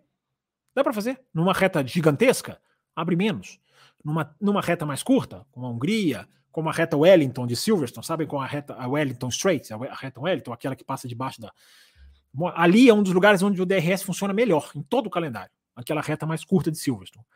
É... Você pode fazer isso. É exatamente isso, Roberto. É uma, é uma, é uma sugestão. É, é, a gente tem que sugerir, a gente tem que, que tentar, pensar, é a nossa função aqui. É, eu ainda acho que o bico a bico já, já seria a ultrapassagem feita mas ela poderia se fechar. A essência da sua ideia eu concordo plenamente. Ela poderia se fechar. Ela poderia ter um tempo de fechar. Ou o que muita gente sugere, nem sou eu, o que muita gente sugere é o, o uso com tempo, igual o push to pass. Cara, você tem 50 segundos de asa para abrir durante a corrida. 100 segundos, 120, sei lá. É... Isso seria, seria muito mais interessante. Que aí você dá o cara da frente a chance de, de, de dar uma, uma segurada. Vocês já repararam que um monte de ultrapassagem, o cara da frente às vezes também abre a asa? Vocês já repararam nisso? E a, e a ultrapassagem acontece? Vocês já repararam nisso? Então você pode fazer o cara da frente abrir também, num, num determinado cálculo, sei lá. Gente, só, peraí, eu dar um gole aqui porque tá.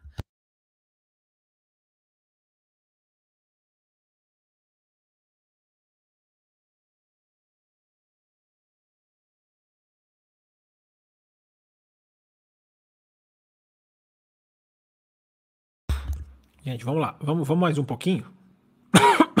a garganta aqui pediu, pediu descanso. É, mas vamos lá, vamos mais um pouquinho. É, o, deixa eu ver quem mais que mandou aqui.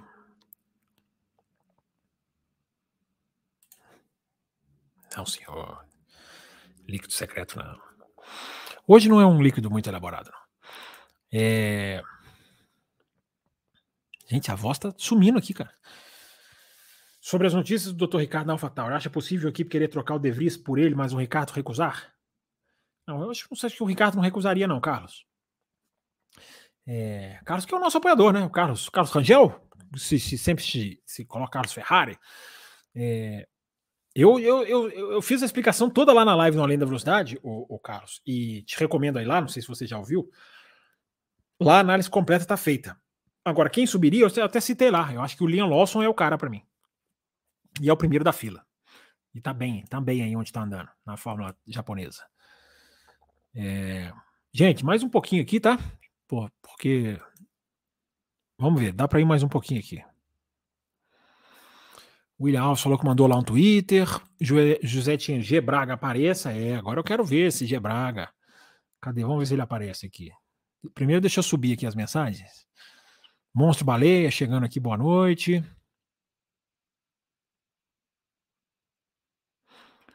É... Aqui a mensagem do Charles Câmara eu já li, aquela questão de acabar com as, lutas, com as entregas sem lutas. O lastro do Jan, Jan, Janacini, oh, Ganancini. Eu estou errando o nome dele. Luiz Cláudio aqui do Pix. A Fórmula 1 mais elétrica foi muito mais, foi muito mais tendência de mercado ou pressão para a redução da poluição? Pergunto, pois, com a vinda de combustível limpo, é possível voltarmos ao V10 algum dia? É, essa é uma ótima questão, o, o, o Luiz Cláudio. É, a questão do elétrico é muito da pressão da indústria automobilística. A Audi só entrou por causa disso, a Honda só está titubeando por causa disso. É, é, é, o caminho. As equipes têm que investir nisso. Se a Fórmula 1 tivesse a combustão, já teria havido uma debandada. Tanto que a Fórmula E, é, o grande charme dela foi esse. Por isso que foi, foram tantas. Hoje algumas já até saíram. Mas a Fórmula E teve 11 montadoras, se não estou enganado. 11. É, por causa dessa pegada elétrica. É, então foram as duas coisas. Na verdade, as duas opções que você dá aqui são, são, são, são, são plausíveis. A tendência do mercado, que é também pela pressão da redução. A Europa tem leis, né? A Europa cada vez mais tem leis mais rigorosas. Antipoluição. Então, o, o Luiz Cláudio, as duas opções são válidas. Chegou aqui seu superchat. É, o combustível limpo ele é uma, uma alternativa de transição. A Fórmula 1 vai investir pesado porque a, porque a transição para o elétrico não vai ser de, do dia para a noite. Todos, todos nós sabemos disso. Então a Fórmula 1 vai pegar esse, esse inteirinho. Vai aproveitar que a aviação, Vai ser, olha só, para você passar o carro o elétrico é uma coisa, para você passar o avião o elétrico é outra coisa. Então, o combustível da Fórmula 1 ele vai acabar ajudando a aviação. Pode, pode ter certeza, mas mais hora, menos hora. Então, a Fórmula 1 vai pegar essa, esse, esse espaço. É, mas um dia ela vai ter que ficar elétrica. Não tem volta. Não tem volta. Um dia ela vai ter que eletrificar. Pode ser, pode, pode demorar mais do que a gente do que a gente acha, mas um dia ela vai ter que ficar elétrica. O combustível é uma transição. Você não vai trocar a frota de carros do planeta de uma hora para outra, vai demorar muito tempo e a Fórmula 1 tem muito tempo para fazer um combustível que seja sustentável e acabar com essa questão da pressão. Só que aí o, o, o assunto é tão. Eu não vou entrar muito, não, Luiz Cláudio, porque está ficando tarde já. Mas é, aí a Fórmula 1 vai ficar limpa no combustível. Mas e o rastro que a Fórmula 1 deixa? As pegadas que a Fórmula 1 deixa? Até o calendário voa toda hora para lá de lá, para lá de cá. Entendeu? A Fórmula 1 ela deixa um lastro de poluição que não é só o motorzinho do carro. A gente pensa lá, o carrinho emitindo combustível. Ok, isso aí vai resolver. Mas a Fórmula 1 ainda tem um. Entendeu? Esse projeto da Fórmula 1 de Net Zero 2030, é, ele tem que ser muito bem analisado. Ele tem que ser muito bem pensado, assim, por quem está de fora. Muito bem fiscalizado. Porque, enfim, é, você vai numa corrida de Fórmula 1, você deixa a pegada de carbono. E aí, a Fórmula 1, como é que ela vai conseguir mapear tudo isso? Entendeu? ela não vai conseguir ser zero com essa facilidade. Mas enfim, o assunto, como eu falei, o assunto é complexo, né, Luiz Cláudio? Obrigado pela sua, pela sua pergunta. Obrigado pelo seu pix, rapaz. É... Vamos lá, gente. Vamos caminhando aqui para o fim. Porque também daqui a pouco eu caio duro aqui. É... O William deixou mensagem. Olha o Gebraga aqui, ó. Apareceu o Gebraga. Tá anotado. Segunda, durante o programa, eu dou o upgrade. Na presença de todos os integrantes. Ó, ele prorrogou a promessa mas está aqui, tá, o homem está aqui presente, não se, não se fez de rogado.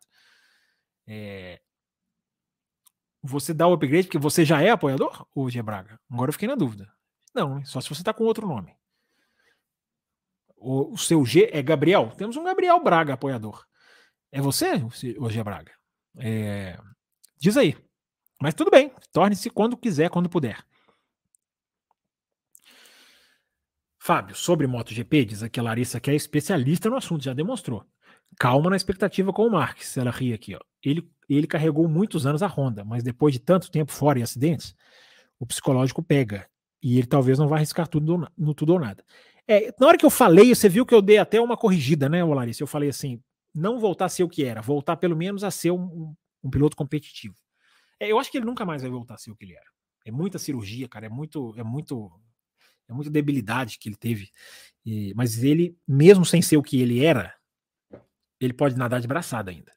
Eu acho que ele, o Banhaia não é um piloto para encarar o Marques em condições minimamente iguais. Embora o Banhaia seja um bom piloto. O NKH, ele diz aqui, ó, o Anthony Davidson diz para retirar as asas dos carros. Mas será que fazer uma asa dianteira regulamentada com o propósito de gerar vácuo, algo que os pilotos disseram que o efeito solo diminui, é, Pois é, o, o, o NK, ele. É, mas ele fala a frase que eu acho muito interessante. Ele fala: enquanto você tiver asa, você vai precisar do ar. Então, mesmo que você padronize, essa asa dianteira, cara, ela já é muito padronizada. Não parece, não, mas ela tem uma extensão muito delas, as equipes não podem mexer. Olha para você ver, tem umas diferenças, tem uns contornos. É, por exemplo, os end plates, né, que é essa parte aqui, essa asa, essa extremidade da asa, que é a parede, é, ela é, não pode mexer nela. Pode, eh, pode, colocar ali, acho que algumas asinhas ou alguns furinhos embaixo, mas o, o desenho geométrico dela não pode. Já tem uma série de restrições. E não adianta. Não adiantou ainda. Então, eu acho que o Anthony Davidson tem um propósito mais radical que eu acho que é. Eu até acho que não é tão radical. Eu acho que é bem possível. Entendeu? É... O William mandou aqui, diz aqui, ó. Mandei no Twitter imagens com os números interessantes da página oficial da Fórmula 1. Tá, nossa, meu Twitter pisca aqui, eu não posso nem olhar, porque se eu olhar, cara, eu, aí eu me perco completamente aqui. Twitter não dá para olhar durante o programa, não.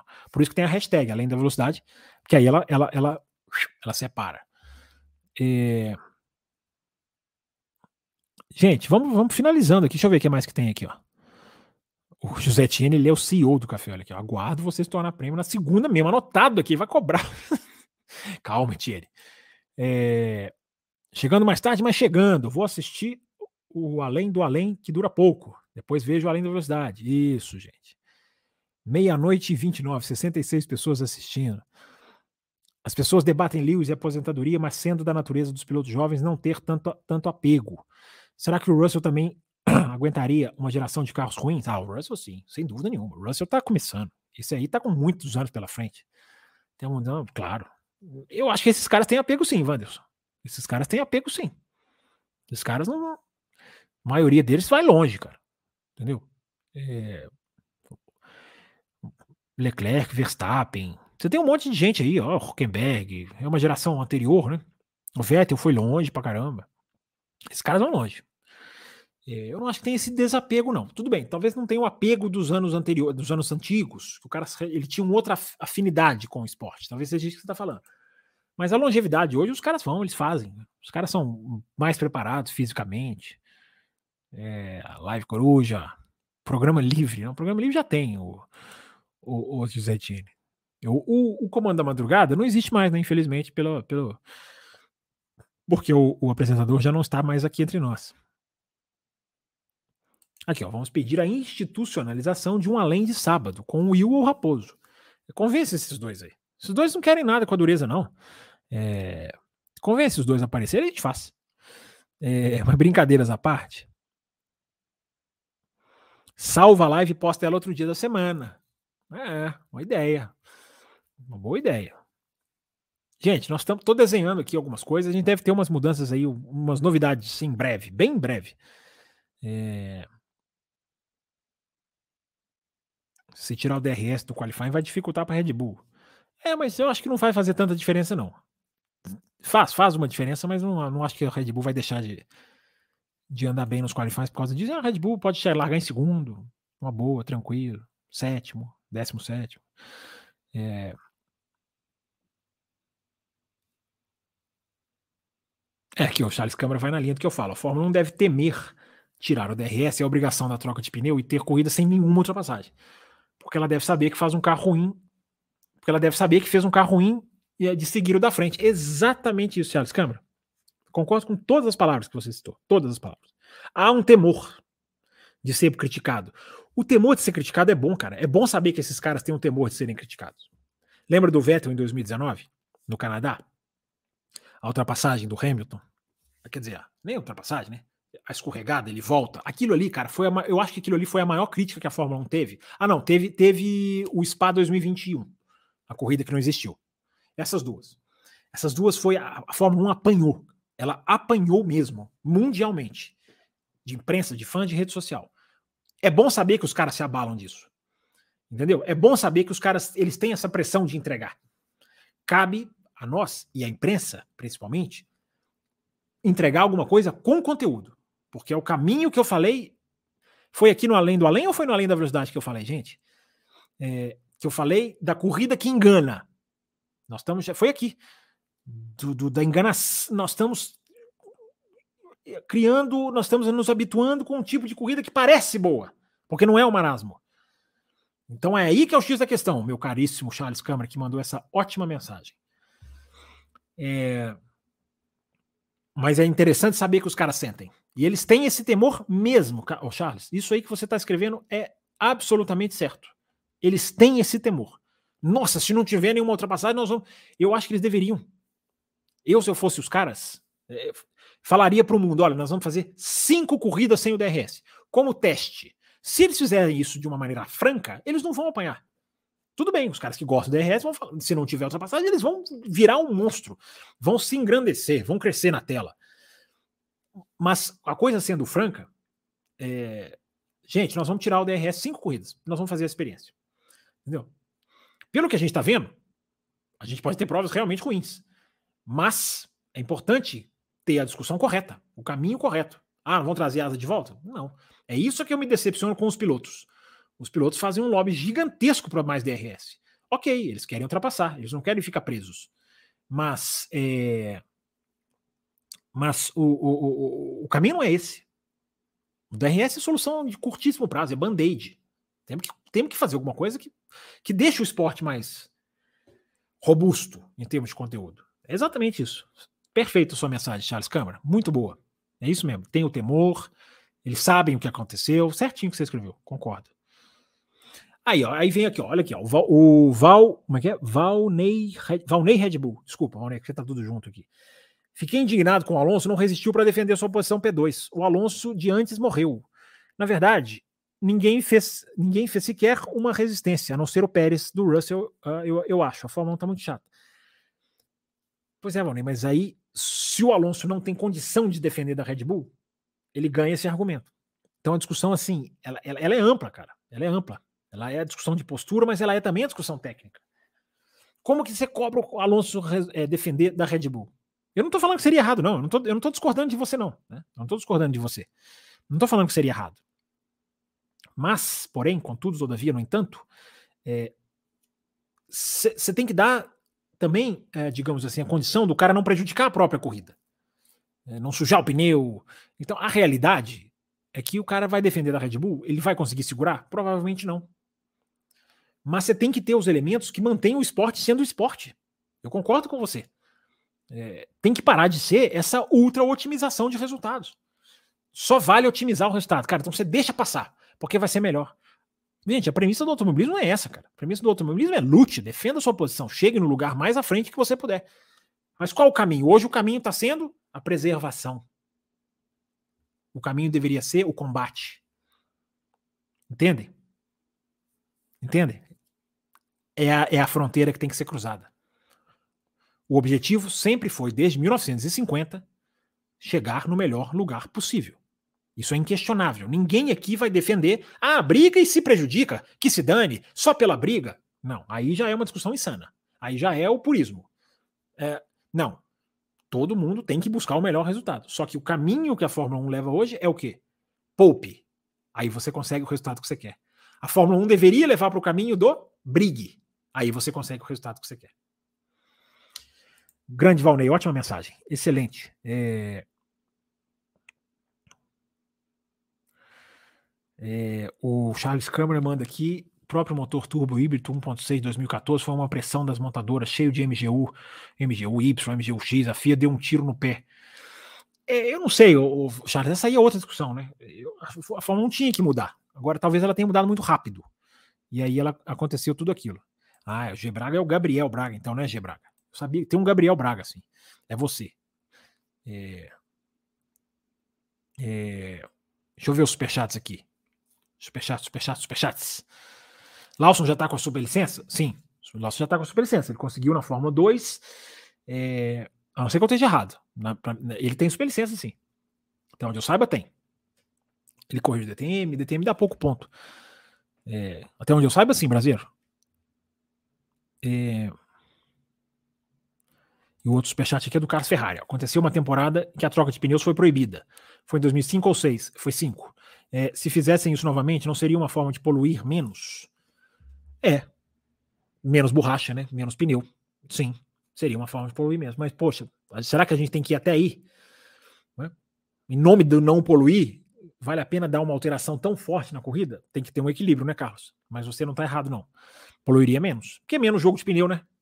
Cara, o, um pneu, cara, é o que você usa ali de óleo, de, de petróleo, digamos assim, para você construir borracha. É, é, um jogo de pneu é uma coisa poluente, né, cara? É, mas é isso aí. Deixa eu ver aqui, gente. Tá acabando. Vamos chegar no finalzinho, vamos até uma hora e meia. É, estamos com uma hora e vinte e quatro. O Odinei mandou outro, outro Pix, Odinei? Tá, você tá dizendo aqui? Deixa eu só, deixa eu só conferir aqui. É... Chegou, chegou. Não deu seu nome, não, mas é você, eu sei que é você. Ele manda aqui, ó. Em Baku, a Juliana Serrazoli analisou que o Max, por conta da falta de tempo para ajustar o carro e sem um carro inteiro na sprint para servir de ele foi para a corrida sem o ajuste fino. Acha válido? Acho. Ah, eu falei sobre isso. A gente falou sobre isso aqui é, no, no pós-Baku. De que a, a, o primeiro stint ele come muito mais pneu do que o Pérez. O Pérez atrás consegue fazer ele comer os pneus. Eu até usei a expressão, a parada dele foi necessária, não foi uma coisa só estratégica. A parada dele foi bem que necessária. Então tem a ver, sim, tem a ver com isso. É, e, e nessa essa linha é, é plenamente é, plausível, porque teve um monte de gente que não acertou, não acertou o acerto, com perdão da repetição. É bem por aí mesmo, Odinei. Isso aí, galera. Pessoal discutindo aqui com base, com informação, sem, sem, sem, sem, sem teorias conspiratórias. É isso aí, galera. Isso é muito legal. Porra, vamos para três horas de live. Mais de três horas de live, hein? Vocês estão. A gente, a gente devolve, viu? Vocês estão, estão nota 10, mas a gente também devolve. Vamos lá, vamos ver aqui. Os, vamos, vamos caminhando para as últimas aqui, ó. É, 86 likes, diz aqui o José Etienne. Bora. Olha aqui, gente. Olha a mensagem. Eu não vou nem ler em voz alta, não, para não para não, não agredir o sujeito verbalmente. É... vamos mais um pouquinho, vai, vamos mais um pouquinho, José Etienne. Não consigo falar não pro José Etienne, né? Só quando ele manda umas perguntas ali. É... A Fórmula 1 apoiou muito no episódio do Rubinho deixando o Schumacher passar. Nossa, aquele dia, aquele dia a Fórmula 1 apoiou, apanhou da arquibancada, Torek. Aquele dia foi mágico, porque aquele dia a Fórmula 1 apanhou através de uma vaia. Entendeu? ela sofreu uma vaia retumbante do autódromo que é o que eu falo, já fiz até já fiz até live sobre isso. Né? Tá aqui no nosso no nosso quando fez 20 anos o ano passado, em junho, junho, né? Junho, junho ou maio, que foi. Enfim, tem uma live que a capa é sobre isso. E eu fiz um texto para essa live que eu li aqui no ar e que dizia, né? Antigamente as pessoas vaiavam jogo de equipe, hoje em dia elas não se incomodam tanto mais. Que passa pela discussão da aceitação que eu fiz aqui com vocês. Por isso que eu chamo de jornalismo aceitação, que eu até citei o futebol e suas mazelas. Hoje em dia, eu não, não acho, não, não, acho que não aconteceria essa, essa, essa vaia no autódromo, não. Mas foi, aquele dia foi, em termos, foi um dia, é o que eu chamo do 11 de setembro, né, do automobilismo. Porque foi um atentado às corridas, mudou a cobertura da imprensa, assim como o 11 de setembro real, e a Fórmula 1 nunca mais foi a mesma. Então eu chamo de 11 de setembro do automobilismo, aquele dia. É, mas é, se tem um lado bonito daquele dia, é, é arquibancada. Aquilo ali foi, foi, foi, foi. Eu me lembro claramente. Peraí, gente. Eu me lembro claramente da altura da vaia. Eu me lembro, nossa, me lembro claramente.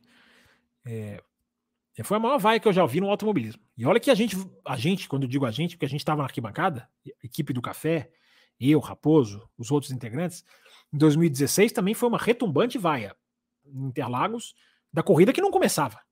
Do, do, dos carros andando em safety car, uma volta, cinco voltas, dez voltas, e os caras não largavam, e chuviscando, a chuva já tinha praticamente parado. Naquele dia, a vaia foi retumbante. E eu vou dizer uma coisa para vocês, viu? O Raposo foi o cara que puxou a vaia. Posso garantir, pelo menos no setor G, lá no outro lado eu não sei. Raposo foi o cara que puxou aquela vaia. Ele falou, cara, vamos vaiar não sei o que quando o carro passar. O Raposo, fez, o Raposo foi o mestre de cerimônias ali, cara. Entendeu? E, e ele começou aquilo ali, posso garantir para vocês. Tenho testemunhas, inclusive. O MI, MI e um monte de número, ele, ele fala aqui, boa noite, poderia, por favor, explicar como funciona o push e se funcionaria na Fórmula 1? Simples, cara, o push na Indy, por exemplo, Mi, é, ou MI, ele, o piloto tem, são 200 segundos? Enfim, ele tem um número de segundos que ele pode abrir, ele aperta, e aí ele gasta, por exemplo, se ele apertou e usou 7 segundos, cai de 200 para 193. E aí ele vai, ele vai dosando, ele vai usando. E aí quem, quem tá atrás também pode usar. Então, você tem, você tem corridas que chegam numa situação que um cara tem muito mais para usar e outro não. Então, o push ele tem um limite. Então, ele até que mesmo que ele gere ultrapassagens artificiais, ele, ele não gera toda hora. Só que ele não gera, cara. As ultrapassagens na Indy, o, o push to pass, ele é muito melhor regulável, do que a asa. Porque o push to pass você regula ele mecanicamente. Quantos cavalos você quer? Por quanto tempo? Com qual linha de aceleração? A asa não, meu amigo. Você está ao vento. Literalmente você está ao vento. A asa você não controla. Entendeu? A não ser que você queira fazer um, um software que vai ler ali o vento e vai abrir mais, vai abrir menos. Com boa vontade dá até para fazer. Mas é muito mais difícil, você está andando, você tá lidando com uma condição de meio ambiente. O Push to Pass não. Então, até nisso ele é melhor, MI. Ele é, você consegue administrar o, o, o, deployment, né? Como se diz, você consegue administrar ele. Então, o Push to Pass é muito melhor do que a asa. A asa é muito mais dependente da situação climática, do vento. O, o, o Push to Pass não, você consegue dosar. Tá alto? Então na próxima corrida nós vamos diminuir dois cavalos. Ah, na próxima corrida nós vamos diminuir sim. É muito mais é, concreto de você controlar. Porque a asa você pode até diminuir, cara. E só que se tá um vento de cauda, ela não ajuda tanto. Se tá um vento de frente, ela ajuda pra caramba. Então tem essa parte técnica aí. Mas eu espero que você tenha entendido. Às vezes eu faço umas explicações que eu complico mais do que ajudo. 71 pessoas, gente, eu vou tocar mais um pouquinho aqui. Vocês, vocês, vocês, vocês realmente têm fome de automobilismo, só que vocês não têm pena do apresentador. Vamos mais um pouquinho aqui, porque o Nishan Capuz está aqui, ó. É bom demais receber o Nishan Capuz. Chegando, a, chegando agora, surpreso que está essa hora, o Beyond do Beyond da Speed. Os caras não deixam terminar, o Nishan. Vocês não querem, eu falo que vou terminar aqui, os caras ameaçam greve, o Brasileiro me xinga aqui no WhatsApp, o, o, o Etienne cancela. Vem pro além. boa essa daqui, ó. Cássio Coutinho, apoiador nosso. Mas eu acho que já, a gente já pode caminhar pro final, né, gente? Agora sim, a gente já tá chegando aqui no final das perguntas aqui, ó. Já tô até lendo as perguntas mandadas há poucos minutos atrás. Deixa eu ver se tem mais superchat. Deixa eu ver aqui se eu não atualizei nenhum. O brasileiro escreve: manda as novidades. Que novidades, brasileiro? Você tá, você tá falando do canal? Se, se, é, se é do canal, calma, que elas estão sendo ainda desenhadas. É, mas eu tô ouvindo ali umas coisas aí de vocês e tô tentando pescar alguma coisa. É... O Sawaf, eu não tô vendo o jogo de basquete, então como que eu vou comentar aqui a, a NBA? Queria estar tá vendo, adoro, adoro o NBA, mas não tô vendo, então é... não tenho como comentar. O Gabriel Sawaf, que é nosso apoiador também. Gente, terminando agora mesmo, tá chegando no final. Descansem um pouco aí, gente. Vocês têm live para ouvir no final de semana aí. Vou deixar essa live um pouquinho mais no ar, tá? Vou, vou deixar lá amanhecer o dia. É... Você acha, diz aqui o Valnei, você acha que se fosse um brasileiro no lugar do Pérez, ele iria sofrer hater? Vejo jornalistas, apresentadores tirando onda do Pérez, etc. O Pérez era notícia até ontem. O que acha? Olha, eu não sei se ele seria, seria sofrer. Eu não sei, talvez. Não dá para entender. A cabeça de hater, o, o Valnei, eu nem quero entender. É, agora, que o, se o Pérez fosse brasileiro, ele não seria criticado nunca? Ele não seria criticado nunca. Né? Que jornalista critica piloto brasileiro? Eu não estou falando que não tem nenhum, não. Certamente você vai até saber. Alguns você vai ter até alguns nomes na cabeça. A maioria, meu amigo, brasileiro não erra nunca. Então, se o Pérez seria hater ou não, não sei. Como seriam as notícias? Seriam sempre positivas. Você pode ter certeza que teria muito mais jornalista aderindo a tal teoria da conspiração pós-Miami se ele fosse brasileiro. Tem, não tenham dúvida disso, gente. Não tenham dúvida disso. Então, é, o, o Valnei, é, teria uma grande diferença, sim, para vários jornalistas. Tem jornalistas que criticam, que analisam, que não faria a menor diferença. Eu, estou, eu repito, não estou dizendo que não tem nenhum, não. Tem. Mas são poucos. Principalmente os da grande. Não preciso entrar muito, não é? Acho que você sabe do que eu estou falando. E esses aí, meu amigo, é, seriam amiguinhos do Pérez, seriam teriam sempre uma desculpa na ponta da língua. O Pérez teria feito bons trabalhos até chegando em segundo, tomando 30 segundos do Verstappen. Isso aí eu posso te garantir, Valnei. Agora a questão do hater eu não sei, realmente não sei. Hoje em dia, hoje em dia hater é esporte nacional, né, cara? Os caras querem odiar tudo, xingar tudo. É, o o Salaf, onde nós conseguimos, nós já tínhamos, nós conseguimos a liberação de um ingresso, a gente já tinha. A gente não adquiriu ele em um outro momento, não. A gente, a gente liberou o ingresso e a gente sorteia, portanto, para vocês. O, o que o Salaf está perguntando é que a gente ia sortear um ingresso para o GP do Brasil de 2023. Agora nós vamos sortear dois. Mas serão dois sorteios, um ingresso cada. Sempre bom deixar claro isso. Não é que quem ganhar vai ganhar dois. Quem ganhar vai ganhar um, e outro apoiador da faixa prêmio também vai ganhar um. E aí pode ir junto, pô, combina lá. Entendeu? E o café deve estar tá lá também, representado. É, Josilda Lopes, agradeço aqui, ele elogia aqui a, a, as análises que a gente faz aqui, obrigado. Josilda, né, que fala, isso. É, vamos bater sem like, diz aqui o Etienne. Antigamente o Emerson era muito criticado, mas a motivação não era esportiva. É, aí também é outra coisa, né? Às vezes as pessoas misturam, às vezes o, o piloto faz besteiras também, fora da pista. Então tem, tem, tem. Aí é outra história, né? É... Patrão Etienne mandou, eu entrei. Olha aqui, gente, olha a influência do rapaz. César Caseiro, patrão Etienne, mandou. Então, você não ia entrar se, não, se ele não mandar, não? Você não ia vir ver o, a live? Ô, oh, rapaz. É...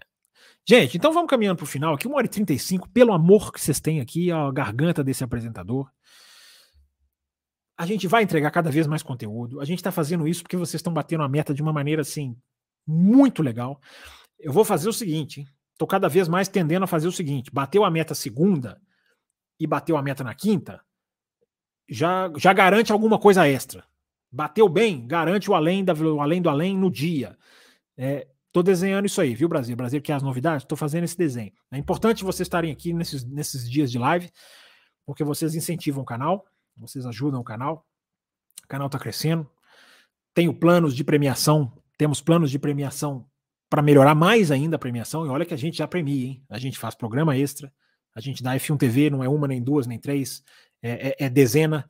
É, a gente dá miniaturas, a gente dá dois ingressos para o GP do Brasil porque vocês felizmente ajudam. Então, repito, o projeto de 2024 é tentar viver exclusivamente para o café com velocidade. Mas ainda tem muita coisa para chegar, tem muita estrada para percorrer. Mas com vocês junto, eu tenho convicção que a gente consegue, a gente consegue atingir. Ok? Vamos juntos, obrigado pelas, pelos likes, deixem os likes, pelos pics, muitos pics, né? Registrei aqui aqueles últimos, depois não chegou mais do Luiz Cláudio, do Odinei, do Antônio Carlos, que é o Tuareg, do Franciel, do José Etienne, mais, mais 5, 6, 7, 8, eu tô vendo aqui, se bobear. Deixa eu ver quem mais. É, é são esses mesmo.